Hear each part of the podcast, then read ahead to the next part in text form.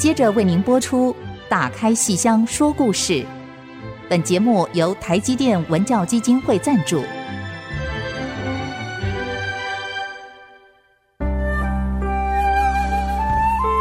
打开戏箱子，看见台上的精彩一刻。戏箱子里还有许多你不知道的喜怒哀乐、悲欢离合。让戏曲专家王安琪、罗世龙和您一起打开戏箱说故事。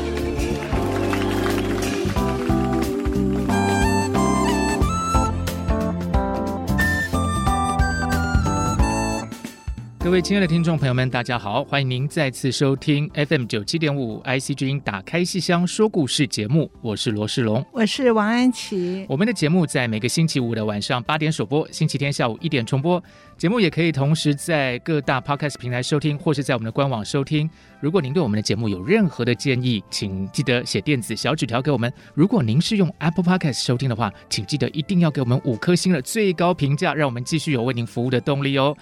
哇，很高兴能够邀请到国光剧团林庭瑜再到我们的节目里头来，让我们最热烈的掌声欢迎。Hello Hello，我是庭瑜，我又来了。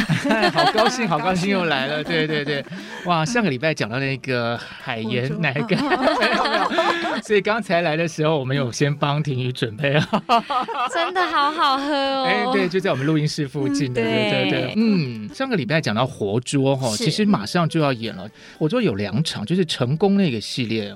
那十一月十一号、十三号的早就上礼拜，其实就是说早就已经没票了。嗯，十一号还有一点点，所以大家要抓紧机会。我们活捉除了看婷瑜的严锡娇，还要看王永增的张文远。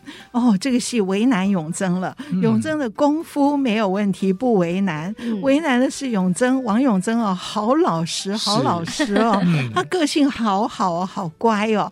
然后可是这个张文远是个贪花好色、要骨头轻的样子，嗯，哦，那对他来讲是大挑战。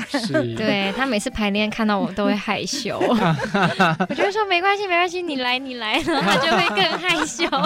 害羞的张文远，对，所以我们一定要来鼓励王永贞哦，哈，让他能够好色起来。那这一次还有一个比较特别的桥段是那个刘玉志的火判，对，判呃跳判，哈跳判。判官，判官的意思，对判官，因为现在这个成功啊，要四十五分钟，嗯、而活捉这个戏大概三十多分，三十五分钟，所以我们前面就加了一段这个判官，而且这也很合理，嗯、本来就是阴间嘛，嗯、阴间这个鬼魂要回到阳间的话，嗯、要通过判官的同意，嗯、所以我们就用传统戏里的这个跳判，嗯、啊这样的一个基本的程式，可是加了一些对白是由这个。王以瑞，好，王以瑞是国光的小编，然后常常看国光脸书的，对这位小编印象应该很深哈。不过他来头很大，他以前是台昆台湾昆剧团的执行长，他本身也是东吴的中文博士，是。那么他对昆曲也很熟，对文学也很熟，所以请他加了大约八九分钟的。判官跳判的这段戏，好，是，所以刘玉志的这个跳判哈，判官最主要的表演是要喷火。哦，喷火，嗯。嗯，判官喷火。喷火好难哦，从嘴巴里面喷出火来，不小心会烧到。而且他们还有带那个染口啊，带一些渣，那个难度系数更高。是是。不过我们庭瑜也他要喷过火，严锡娇不喷，严锡娇不喷火。可是他演过李慧娘，红梅阁李慧娘，他也练过。对，我练过吹火，但这个对我来说是一个蛮特别的经验。哦，怎么说呢？因为我。我们家是开热炒店的，然后我爸爸在炒菜的时候，那个大火都会瞬间这样轰上来，然后我可能就是看习惯了，所以我在吹火的时候，那个火在我面前这样子爆开来，我就会觉得哎，好兴奋哦！吹火，你看我那个现在脑海中画面有点接不起来，所以是说爸爸要炒菜之前，你就先喷火，然后那个火点起来就开始热炒吗？没有啦，那很危险。这样子，对，就他在炒菜的时候会把那个火会突然就是。会哄起来，嗯可能加了什么酒啊、哦、或者什么就会就会一加酒变大就会这样，对对。然后我是看习惯了，所以我自己在练习吹火的时候，嗯，也都还蛮习惯那个火在我面前这样子，所以嗯，别人都说会害怕什么的，可是我自己就会觉得还好，还蛮兴奋的。蛮兴奋的。我们看的都很害怕。这个喷火有很多种，嗯刘玉志那个判官呢、哦，他是从嘴里面把火星喷出来，火星。对，嗯、那庭瑜刚刚说的是她演的李慧娘红梅阁，嗯、李慧娘她死了以后变鬼，变了鬼以后，她要去救那个裴顺清，救那个小生，她是用吹火，也就是并不是从嘴里面把火星火苗喷出来，而是那个有一个刺客手里拿了一个大火把，然后刺客看不见鬼。而他这个鬼跑过去，把那个刺客手里的火把弄得像热炒店。对，怎么瞬间变得很好吃？那就是说，那个火可能就变成一道像火枪那个样子，长长的。对，或者是像鬼火那样子一闪一闪的，然后去把那个刺客吓走。哦，哇，这个很不简单呢。那个是怎么练的？那个是因为我也是李慧娘，是第一次练吹火，嗯、然后我刚开始是用面粉。就是用那个宣纸包住面粉，嗯、因为我必须要练它的那个均匀度，嗯、就是我喷出来的那个均匀度。嗯、然后后来面粉练完之后，是用松香粉去练，嗯、因为舞台上是松香粉。嗯，哎，其实松香粉它碰到水就会黏。嗯，对，那万一 对万一黏在嘴巴里就不好了。哇，对，就喷不出来，就、嗯、就邋遢的。所以就是我可能在嘴巴放的位置或是时机，然后我要喷几口火的那个大小，嗯，就是我都要掌握的很刚好。哦，所以平常练是用面粉，对，用宣纸包着面粉含在嘴里。你练的是那个均匀度，对，还有力度，嗯、力度。可是面粉是没有办法让那个火喷起来的，对，没有办法着，啊、它的燃点比较。哦，所以只是你练你的嘴巴的这个劲道，然后正式演出的时候用松香，松香是用什么包它呀？松香，老师，我是用那个。茶包、咖啡滤纸，这可以说吗？这是我的 小秘诀。每个人不同，每个人不同，没关系啊。这讲了，我们也没办法去喷，我们也不会去喷啊。因为我因为因为宣纸比较薄，然后它很容易碰到水之后就破掉。那因为破掉在嘴巴里面就会苦苦的，而且会涩。嗯，对。然后我在唱或是念的时候就会有影响。嗯对，所以我最后决定是用咖啡滤纸去吹。对，但是那个就变成说你的。气息要稳定输出，又是人体解剖学，对，真的就是你用什么样的材质都会相关联这样。哎呦，这个是是真的是。然后我那时候自己练的时候，因为我就是我一直喷面粉，然后喷完之后自己要很可怜在那边扫地的把它清干净。上次我们是在讲脚功，今天讲气功，就是如何运气，然后集中那个喷出来的。而且这也很可怕哎，就是那个火把就在面前，你这样一下子火。变得很大以后，你身上还是有有这个头上啊这些东西，万一一不小心碰到，还是会危险的。嗯、对，因为我也有听很多前辈老师说，他们其实之前。有因为喷火然后受过伤，他们说朱露豪老师有一次。也是这样，对他演钟馗，对他好像是用高粱，是听说不晓得他用什么，对他好像是用高粱，对，然后可能在喷的时候那个火刚好有回回回火，对，所以就有受伤。然后我那时候真的我就觉得啊，好可怕哦，那 我还要吹吗？可是我又。是该死的个性，我觉得不行，我要试一试，争一口气。我要先试，不行再说。嗯，对，成功哦，那次很成功，很难，大家都看得出非常难。嗯，而且这个李慧娘后来死了以后，她演鬼哈，就是庭瑜又是演鬼哈，这个鬼跟活捉的演习教的鬼表现的方法不一样。对，他不踩跷，可是他用一个大斗篷。嗯，就是那个时候。觉得斗篷好像没什么感觉，要怎么样把它练得像女鬼一样的那种飘忽感，嗯、对我来说比较难一点。嗯、而且加上又不踩跷的话，我又更不知道那个鬼步应该要怎么样去走。嗯、然后我还记得那时候演完吧，因为我那时候嗯嗓子有出一点状况，嗯然后那时候演完，就有人在那个黑特剧场里面就有留言什么，然后我就很细的每一行每一行这样子读，然后我就有记下来。就他们就说，这么听于就是这个鬼步也不像鬼啊，什么什么之类的。然后我就觉得说，好，那我下次一定要鬼给你看。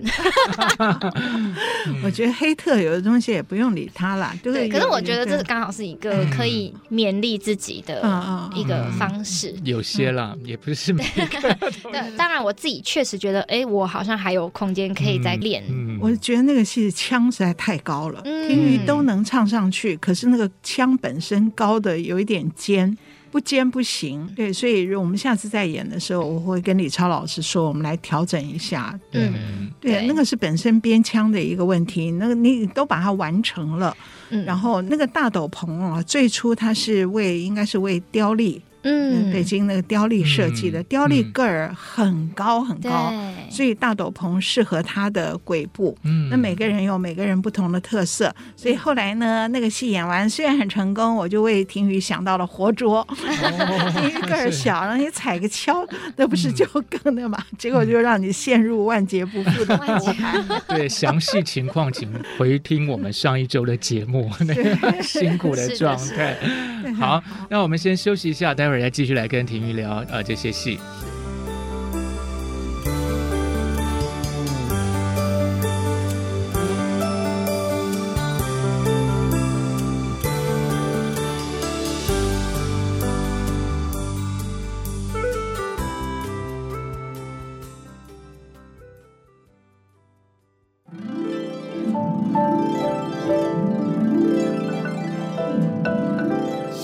休息之后，再度回到《打开戏箱说故事》节目。今天邀请到婷瑜，再度来到我们的节目当中。哇，上一段的节目里头讲到说，这个会喷火。还讲到说家里头有这个热炒，看到爸爸这个炒菜，对，哎，这个是怎么连接在一起？就是说，那小时候看家里这个炒菜，那怎么后来跑去学这个戏曲了呢？这个很特别，因为我们的热炒店是在内湖的戏校的旁边，哦、没有很远。对，然后因为戏校的老师他们可能庆功宴啊，都会来家里吃饭聊天啊，嗯、然后他们就说。哎，那你就把你女儿送到剧校啊！所以那个时候有看到吗？有有，我那时候还很小，那时候还不到十岁。嗯，对。然后他们有说，你进去里面就不用读书啊，对不对？你就进去玩啊什么的。然后我就我就相信了，就当着你的面这样讲，说你就赶快来，就不用念书，对，每天玩这样子。因为我那时候完全不知道京剧是什么，嗯，就想说，哦，就反正换一个学校，然后又不用读书，多好啊！而且还可以每天玩，对，是。然后我就被骗。进去，而且我我那时候因为进去的时候我们是大会考，嗯、我并没有说一开始就报考京剧系或者什么的，嗯、对，我们就是大家一起考试，然后老师觉得你适合分到哪一个系，嗯，然后他那时候就问我说：“那你希望你去哪一个系呀？”嗯、然后我就说：“嗯、呃，音乐吧，我想去音乐系，嗯、因为我那时候的才艺是吹直笛。哦” 对对，然后。我不知道为什么还是到了京剧系，就是跟京剧好像有一种不可断开的连接，是是是，就是这样子阴错阳差的就进来了京剧系，嗯，然后就开启了这个不归路。对啊，就是台湾的京剧界多一颗星星啊！是是是是。哎，前不久有一部京剧的纪录片，嗯，是台北市文化局出版的，叫《梨园寻梦》，嗯，应该没有记错，《梨园寻梦》哈。我记得就是大概三个礼拜、四个礼拜前，在大道城那边上映，是台北市文化局的。我有去看，然后那天有请曹富勇老师跟屈富明老师到场，哈，还有那个李超老师本来也要去，结果他确诊了，那天就临时没去。在那个里面就有停鱼。我们一般呢想的这种京剧纪录片，好像都以为是从呃复兴剧校的父子辈啊，大鹏啊那种早期的说起，结果这一部呢记录的是现在的年轻人，是，所以有三位。主要是三位主角，一个是于继柔，就是王永增的另一半，哈、嗯，另外一个就是婷瑜，还有一个是朱伯成。那婷瑜那段呢，就是以热炒店为 为主要场景，而且我看到那个地方的时候，我有一个地方我都有点哭出来，就是你进国光以后的第一出戏《西施归月》，嗯，就得到传艺金曲的最佳新秀奖。然后你爸爸就在那个热炒店贴了一个大海报，说本店的是二小姐，是不是？对，是店二小姐。然后以《西施归月》荣获这个传艺金曲最佳新秀奖。然后很多客人来哦，就问啊，然后就问二小姐在哪？对对对，那边拍的那段好感人哦，好感人。然后你爸爸很。故作镇静，对他故作镇静，可是掩饰不住的兴奋。嗯、哦，我那边看的时候，我觉得好感人，然后我觉得这个纪录片拍的相当不错。嗯，而婷瑜自己还没看到哈，对我自己还没看，嗯、但拍摄的时候我是蛮有印象的。你记得哈？对，对因为他们那时候问我说：“嗯、呃，你觉得你得了这个奖，家里的人会有什么样的感觉？”然后我听到这个，我瞬间我眼泪就 要流下来了，就是因为我一直希望。自己可以是他们的一个骄傲，嗯，对，然后我就一直很努力的在做，然后我就觉得终于有一个成绩可以让他们看到我在做的这件事情，因为我也很担心他们不理解我到底在干嘛，以为就去玩了，对，或者是或是每天都是在打混啊，怎么怎么都不见人影什么的，可是其实我都待在练功房，嗯，对啊。哎，现在那张恭贺的海报还在吗？还在，而且旁边多了很多我的演出海报。太好了，太好了！对，我们有空的时候要过去看一下那个海报。来这边。好啊，太好了。嗯。所以提到这个得奖的《西施归月》，嗯，当时婷瑜才二十三岁，我记得你那时候可能刚刚毕业，然后国光有一个缺，你来报考，哦，我就看到你一进这个门。啊，我就觉得这老天，台湾的京剧命不该绝，就是给我们一颗亮眼的星星，全糖奶茶。我来了，来了，对啊。然后当时我就想，哎，我们赶快一来，我们就打造一出很动人的戏，就是《西施归月》。嗯。好，那么后来这个戏。呃，在中山堂，因为当时好像国光在搬家，嗯、要从木栅搬到芝山，然后、嗯、哇，那时候弄得很紧张，对不对？对，结果在中山堂演出以后，好动人哦！我记得后来谢幕的时候，庭瑜一直不出来，一直不出来，结果是在后台哭倒了，我大爆哭。哦，为什么啊？因为我觉得这出戏太压抑了，嗯、就是我从。回国之后，其实我自己内心的情绪就一直在压抑，嗯、而且一直堆叠，一直堆叠，一直堆叠。但是因为我在舞台上不能爆发，嗯，就是我越是想哭，越要忍住，才会进入那个情境，嗯，然后。到谢幕以后，我就再也忍不住，然后我就一直狂哭，一直狂哭，然后旁边的人都以为我是觉得自己演不好还是什么样，然后我就说不是我，我我真的好喜欢哭的，我好压抑。然后宇航老师他就说都是我的错，都是我的错。对，我有看到宇航老师演范蠡，对，哦，这个戏是《西施归月》，是勾践复国以后。西施从吴王夫差那边，吴王夫差死了，嗯、然后西施回来，所以是回到祖国，回到越国，嗯、结果她肚子里怀着吴王夫差的孩子，嗯、然后这个范蠡。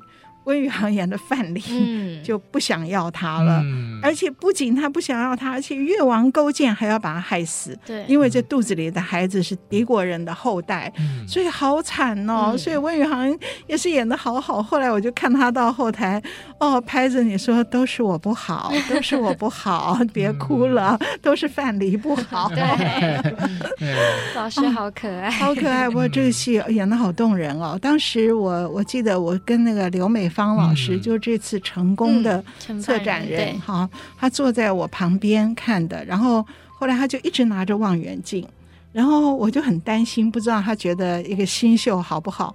后来他就拿下望远镜的时候就流眼泪，他说我完全被他感动了，嗯、就是被你感动了。他说看到很多你的细节，眉眼之间的表情，嗯，所以这个戏真的是。好惨哦！后来生孩子那一段，对，生孩子那一段就是体力还有内心的一个折磨，真的。双重折磨。嗯，而且那个戏我们排戏时间真的不长，所以能够能够有这么好表现，我觉得真的婷宇是非常非常努力，因为他生孩子那一段是西施怀了这个吴王夫差的孩子，嗯、对，然后在越国。所以他不敢连累家人，不敢让人知道自己躲到深山里面去生孩子。嗯，所以那段深山产子，对，哎呦，在大风雨里面，嗯、对，然后你那个长水袖，长水袖还有长斗篷，长斗篷，对，然后身对，而且还有一假肚子，假肚子，这个 很特别的一个。然后舞台又是一个圆盘，就中山堂没有做什么太多那个，可是就做了一个。不是很高，可是它就是有高度。嗯，你会不会很紧张啊？在那边跑的时候，会不会圆盘上一个不小心走空了？嗯，那个还好。对，我觉得我内心比较比较焦急一点。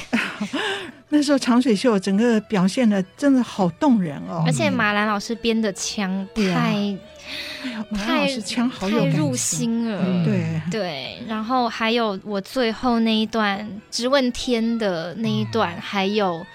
我要去赴死前的那一个吟唱，那个清唱，嗯、那个我就差点要，有 然后绷不住，你就努力忍忍忍，对对对，忍到谢幕的时候出不来，对对对，我也不知道为什么我那时候会有这么大的一个，啊、就是可能真的是有进入那个角色。有啊，你在排练过程中有没有影响到你的心情或是生活？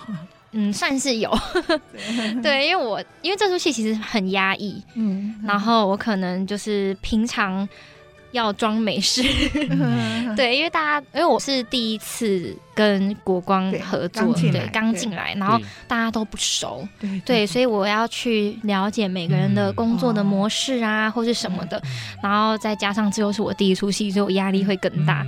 然后有一天晚上，我就睡觉睡睡，突然坐起来，然后我就哭了，对，然后旁边的人就问我说：“你怎么了？你怎么了？”然后我就说：“没有，我就是好想哭。”对，这压力太大了，剧情跟。自己的是啊，对。其实西施她对我们从剧情上来讲的话，她到吴国的时候，应该也是充满了压抑吧？因为她有一个任务在身的。其实，那然后他回到自己的国家之后，那又是另外一种压抑跟压力，对啊，对啊。所以其实这个戏是从西施的压抑到婷瑜的压力，哇，这么把它结合在一起哦。对呀，对啊，由里到外。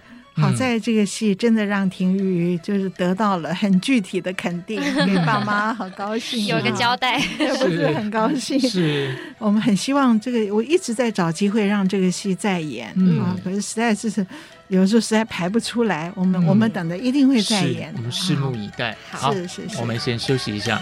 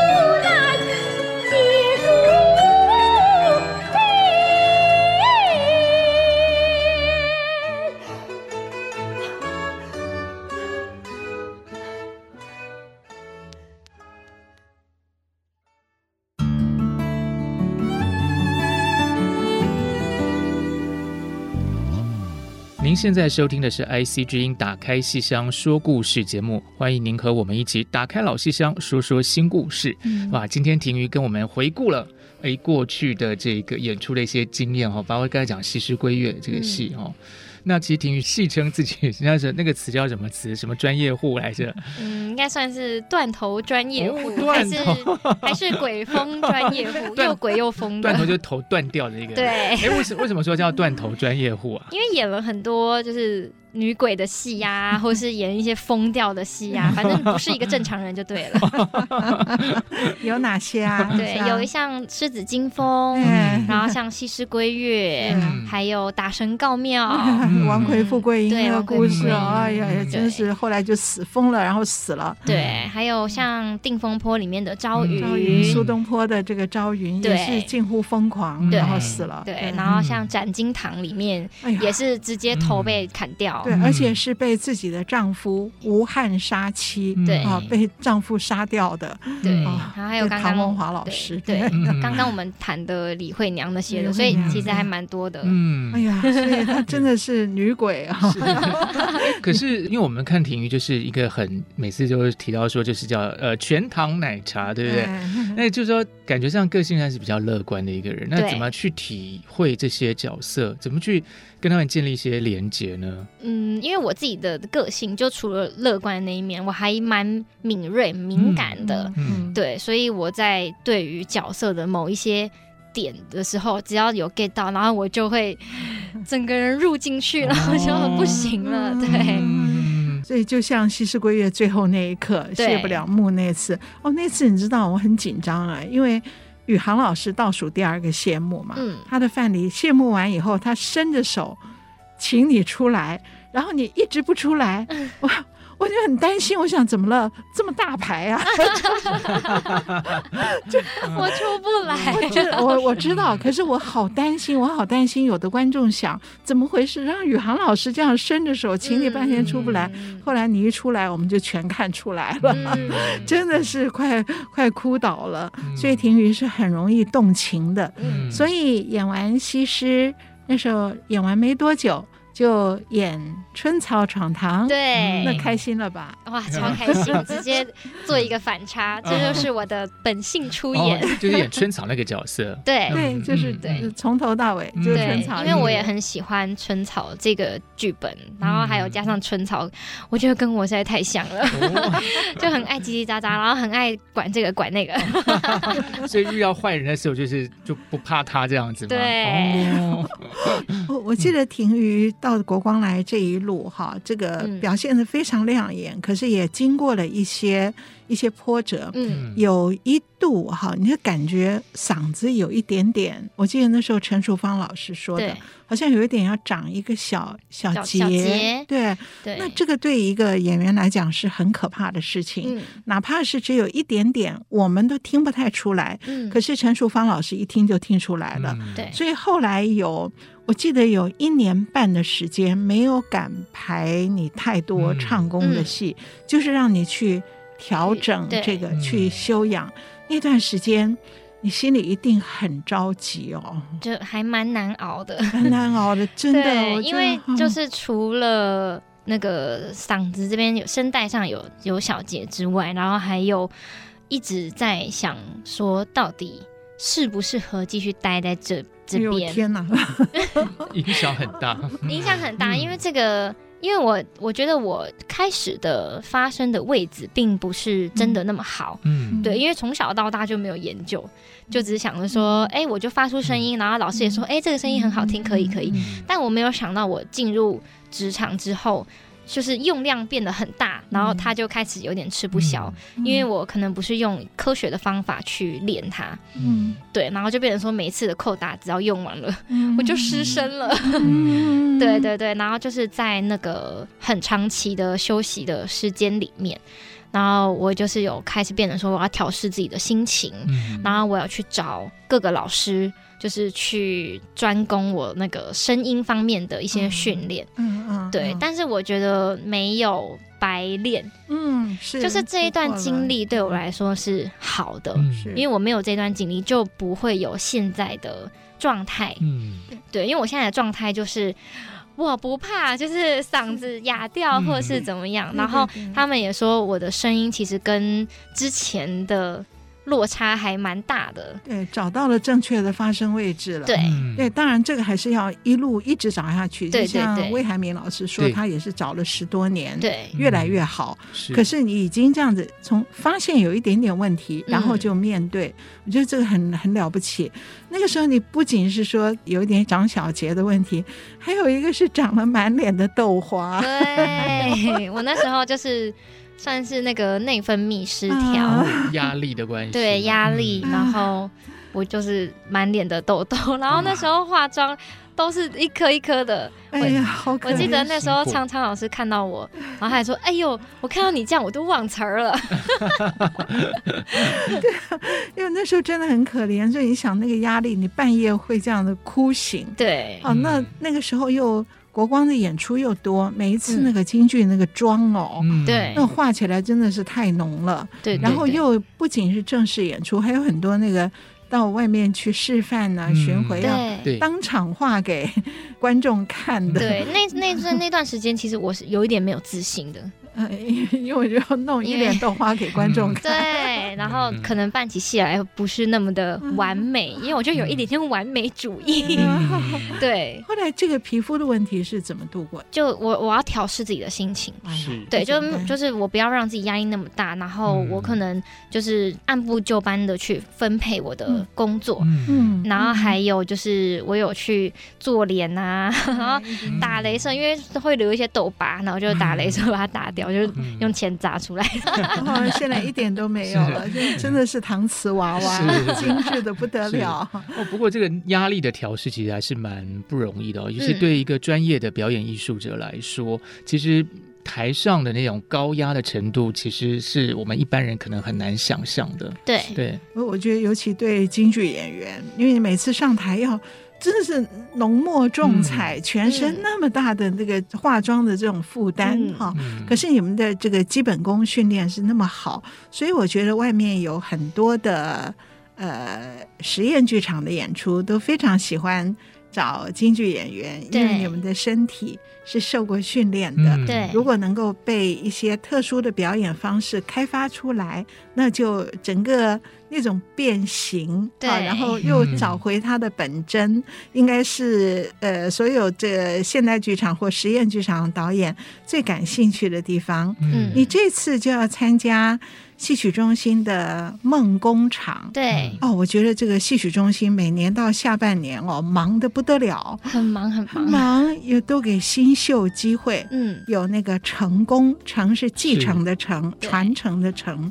有成功，那么这个停于在十一月十一号礼拜五晚上跟十一月十三号礼拜天下午是要演出活捉，就是才硬敲的这个活捉。对，然后同时呢，除了成功之外，还有戏曲梦工厂，是啊，就是为大家打造一个梦。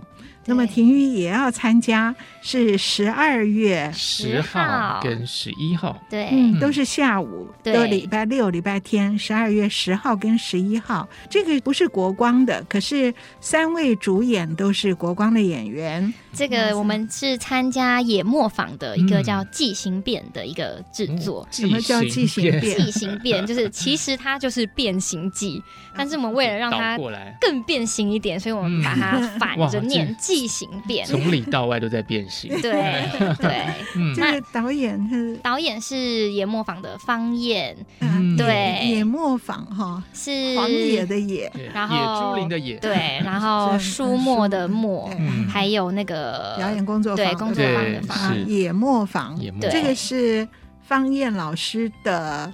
艺名吗？还是剧团名？嗯，剧团名叫研磨坊，然后他的艺名就是方燕。方燕，对，他本名叫陈世文，完完全不一样。对 对对，然后还有另外一个名字叫导演的话叫黑天，他有很多，他们都变形。对，对，我觉得这一个蛮特别的一个契机是，是从我。嗓子坏掉那个时期开始，对，因为我那时候就寻求了像是淑芳老师，嗯、还有像魏老师，嗯、然后还有另外一个就是我的声乐老师施碧玉，哦、对，哦、阿碧老师，嗯，对，然后那个时候我是因为那个 Jenny 姐的关系，趋势、嗯、那边的 Jenny 姐，嗯、她介绍我跟阿碧老师认识，然后我就跟她说了我嗓子的状况，嗯、然后她就很用心的在帮我调整，嗯，那一次之后，然后也认识了，因为她也是。研磨坊的那个仿头之一，仿头，然后他就是那个时候也认识了那个诗文老师，哦，然后那时候我们也有一些。表演上的问题，嗯、我们就会向他请教。哦，对，所以从嗓音的问题开始，嗯，然后到整个表演的向外的开发。嗯、那时候表演问题其实还蛮特别，是我们向他请教的都是我们京剧的传统戏的表演的问题。嗯，哦，对，因为我们会觉得怎么样要让传统戏里面能够。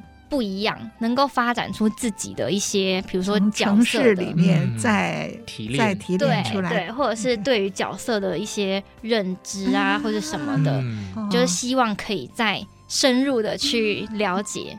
哦，这好有趣！我们下一节是我们先休息一下，待会再来谈这个即形变以及相关的一些哦经验。是十二月十号跟十一号，嗯，戏曲梦工厂。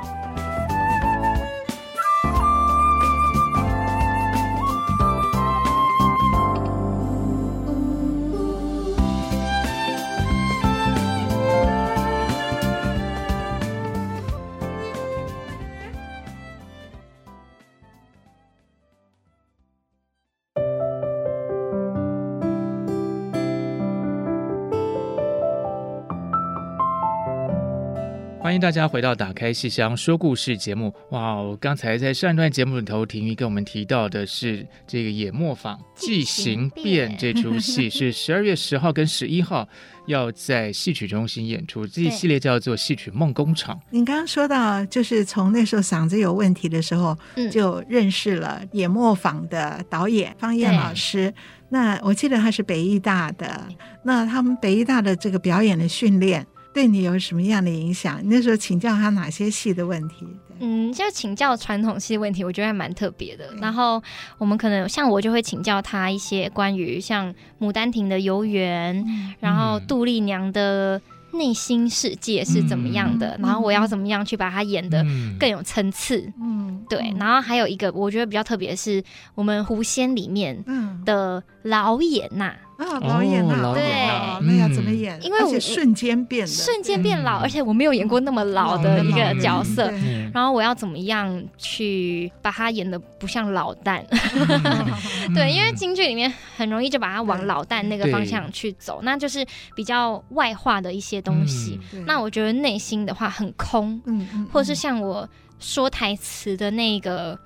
那个老感，然后我要怎么样去打动观众，嗯、打动自己？嗯，对，我觉得这一连串就是这个里面的一些小东西，嗯，然后帮助我一直到演出的时候。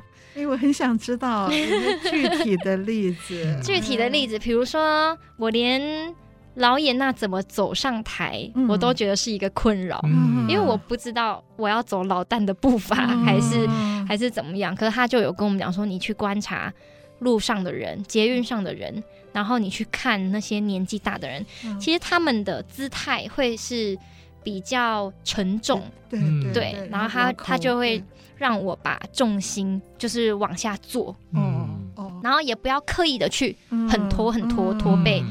对，他就是说，你就是觉得身体很累很重，嗯、然后还有讲话的一些语气，嗯、可能就是你会是嗯，老人家就是可能讲话比较慢，嗯，但是他的思想是很快，可是讲话跟不上他的、嗯、他的想法，嗯、所以他讲话会很慢，然后气息会比较会需要吃力一点，嗯，对。然后他在讲这些事情的时候，就是可能外表的表演对我来说就会很有帮助。嗯、然后还有一些内心里面的，就是他在剖析我跟女狐对话的那一些过程。嗯、我讲这句台词的意义是什么？我我讲这句话表面上听起来很像在梳妆，很像没什么，其实我是在跟他道别。嗯，对。哦，这些潜台词的意对对对义对怎么样表现？对了，狐仙我们又快要演了。哦，对，去年是疫情前演的，后四月来对，然后本来要去台中国家歌剧院，后来就疫情就嗯延宕到明年的具体时间，我现在忘了，反正到时候我们再来三四月差不多。三月，嗯然后又多开发了一个高雄卫武营。嗯是啊，所以狐仙是停于，这个也是新戏里面非常重要的。他要演这个前面的风三娘跟后面的严娜，嗯。而严娜还要演到很老很老，对。哇，那个地方好动人哦。对我跟嘉玲，其实我们两个都有去取经。都 都有请教这位方燕老师。对。啊，因为是林廷瑜跟林嘉玲两位，就是我们有两个咖，嗯好是。啊就是 A B 卡来演风三娘到野娜。对，啊然后这个是记行变的话，其实就是隐隐着我跟嘉玲还有君臣，嗯我们三个人对黄君成，对我们三个人的求知欲。对，因为我们跟老师学完表演之后，我们就觉得，嗯，好像不够，嗯。我们想要在舞台上实践，哎，所以老师就帮我们写了一个剧本，然后变形记倒过来，对记变形对形变。记形变。然后主要就是在讲说里面有三个虫在温室里面。啊，在寻找钥匙的一个过程，虫。对啊，因为虫是很很人的一个本体，就像我们一样。哦，然后我们在寻找钥匙的过程，就很像我们在上课的时候，嗯。我们一直在寻找一这个艺术术之路上面能够有什么样的突破或是什么的。的，对，然后因为它不是以一个京剧的嗯。方式来呈现，它是蛮现代剧场，甚至有点实验剧场的概念。是，所以那个服装都是现代的，只是说一些功夫可能是戏曲的这样子吗？对，或者是哦我们京剧的肢体。哦哦，是，对，然后基本上跟京剧没有太大的关系啦。嗯对对对对，是就是三位京剧演员对。来演的实验剧场，对。对对嗯。对，就是讲嗯有有唱，但是不不是是西皮二黄，对是京剧，嗯对，啊而且我们在排练的过程当中，就是我们其实是在学习怎么样去创作，嗯，对啊，包含说我们的身段的创作，或者是我们唱的创作，都是嗯。从我们自己本身发出来，不是说我们传统的嗯。可能有一段唱腔，我们就嗯学习那段唱腔，或是老师帮我们编好了，我们就学。嗯对，嗯。所以这一次对我们来说算是就呕心沥血，嗯。对，就是有点要掏空自己，然后尽可能的去学习创作这件事情。是。然后我觉得这个对我们来说，在以后面对新编戏的时候的嗯帮助是非常非常大的。嗯是我记得好像看过照片，在脸书是不是正式的贴出对，来？一个记者会的片段。对哎，蛮好看的那个那个服装，对对，然后就是来看看我们三个人嗯是怎么样的来变形。那你们三条虫彼此有关系吗？呃，我们三个一起找钥匙一，起一把钥匙，三个人找还是对哦对但是其实后来发现，其实找钥匙的结局不是一个重点对，重点是过程。是过程自己怎么样？对，就是我觉得是一个自我完成的一个道路。哎，这蛮有意思。到时候大家到剧场看就会更多的理解了哈。对，而且会看到跟平常很不一样的嗯。我们。对我自己的想象是觉得这是就同一个人的三个面相，同一个艺术家的三个面相，未必是三个角色。对我来说，嗯。对嗯，而且我借由这个排练过程当中，我真的有发现另外一个面向的我，嗯，哎呦哦，对，是很不一样。当然，我现在还在挖。是，所以求真、求善、求美，对